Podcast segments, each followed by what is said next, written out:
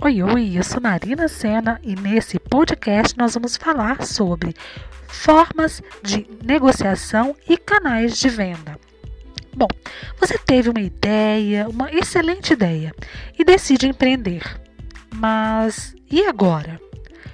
Como encontrar a melhor forma para impulsionar as suas vendas e ter mais relevância no mercado? É uma das tarefas fundamentais de qualquer negócio é obter clientes. Identificar o público-alvo é a primeira tarefa. E feito isso, é vital escolher o caminho que usaremos para enviar as suas mensagens aos clientes e levá-los a comprar o seu produto ou serviço. Bom, os canais de comunicação são uma forma de prospectar o cliente. E as vendas em si são um ponto de contato do negócio com o cliente. É, tanto um quanto o outro ajudam o cliente a conhecer a proposta de valor do seu produto ou serviço, permitem a compra, né, a entrega, a avaliação e também, consequentemente, a divulgação da empresa.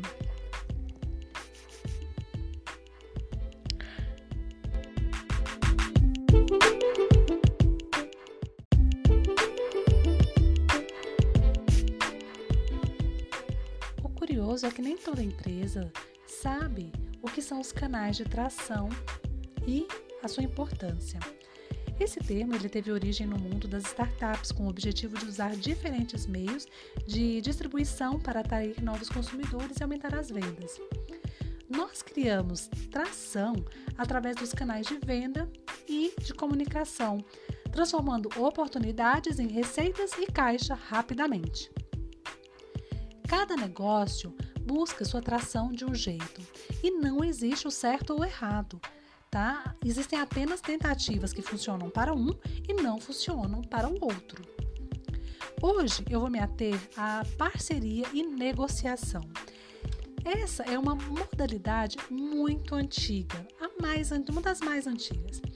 Por meio dessa forma de atrair os clientes, você constrói uma relação estratégica para beneficiar a sua empresa e também a empresa do seu parceiro. Como? Buscando quem atua em um mercado semelhante ou complementar ao seu, a fim de desenvolver as promoções né, em conjunto, ou mesmo utilizar a base de clientes de outra empresa e pagar uma comissão sobre as vendas realizadas, e também vender produtos ou serviços de um do outro.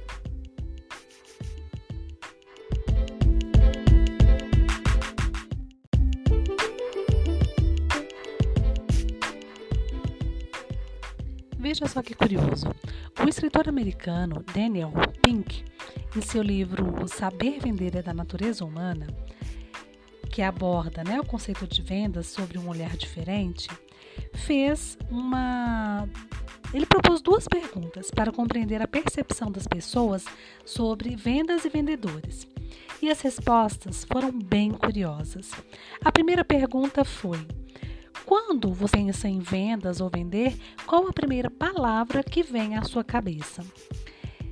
E olha só, das palavras mencionadas, formaram um grupo de 25 adjetivos. E deste total, apenas 5 tinham conotação positiva. As palavras negativas refletiam o desconforto das pessoas com a ação de vender, o seu descontentamento e até mesmo quanto elas se sentiam enganadas. É, só para vocês terem uma noção, eu vou contar para falar para vocês quais foram as palavras dessa pesquisa: agressivo, árduo, desonesto, irritante, doloroso, essencial, bajulação, manipulativo, elegante, importante, assustador, difícil, nojento, frágil, intrometido, chato, desconfortável, duro, falsidade, necessário, desafiador e insistente.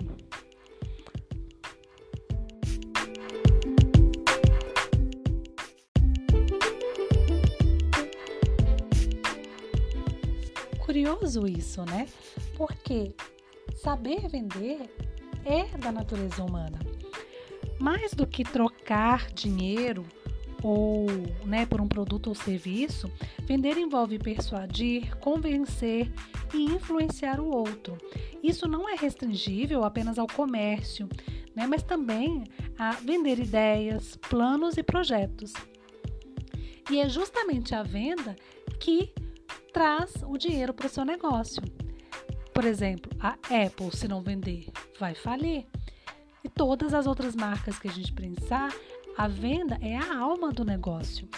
Então, todos nós estamos envolvidos com vendas em um maior ou em menor grau.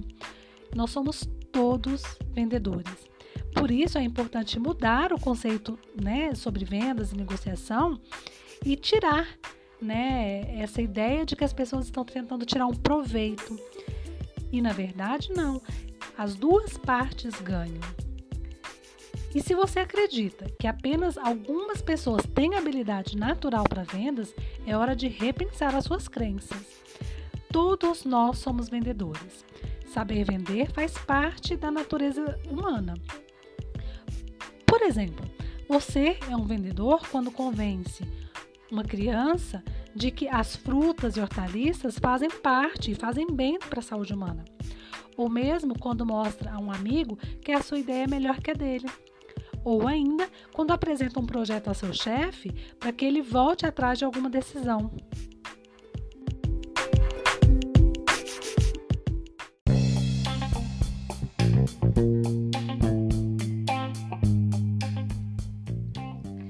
Dito isso, precisamos entender que para um projeto se transformar em um negócio lucrativo, é preciso muito mais né, do que paixão pelo negócio. É necessário identificar as receitas e os custos, que é o que dará sentido financeiro né, ao modelo que você escolheu para o seu negócio. E o desafio, o grande desafio é equilibrar os custos e fazer com que as vendas gerem receitas suficientes para manter a empresa em seu funcionamento total. Existem algumas fontes de receita. E nós vamos agora abordar dois tipos de estratégia de receita. Uma é a transação de pagamentos único, que é o resultado de um pagamento é, realizado por um cliente né, na compra de um produto ou serviço. E a outra opção, a outra estratégia, são as transações de renda recorrente, que é o resultado de pagamentos é, constantes né, pela entrega de um produto ou serviço, e o mesmo um suporte de vendas.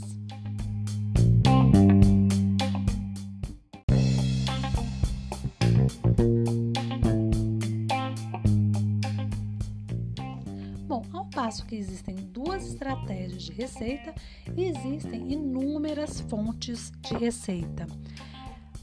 Vou só citar para não ficar é, um pouco extenso, que são as vendas né, de produto e serviço, a taxa de uso, taxas de assinatura, os empréstimos né, ou aluguéis, o licenciamento, as taxas de corretagem, os anúncios, Bom, por fim, precisamos entender então a estrutura de custos, que é a atividade do negócio para criar e entregar valor e manter o relacionamento com os clientes, né, e gerar é, receitas, né, óbvio. E existem duas estratégias de custos, que é a estratégia dirigida por custos, né, que é a proposta dessa estratégia é reduzir o custo sempre que possível, especialmente nas atividades que não trazem valor ao, ao, ao cliente, e aquela baseada em valor, né, que é como a empresa está menos preocupada é, com o impacto né, dos custos no negócio, o foco passa a ser diferenciar o produto e o serviço, ou seja, ela, ela dá um, uma personalizada né, no atendimento, por exemplo.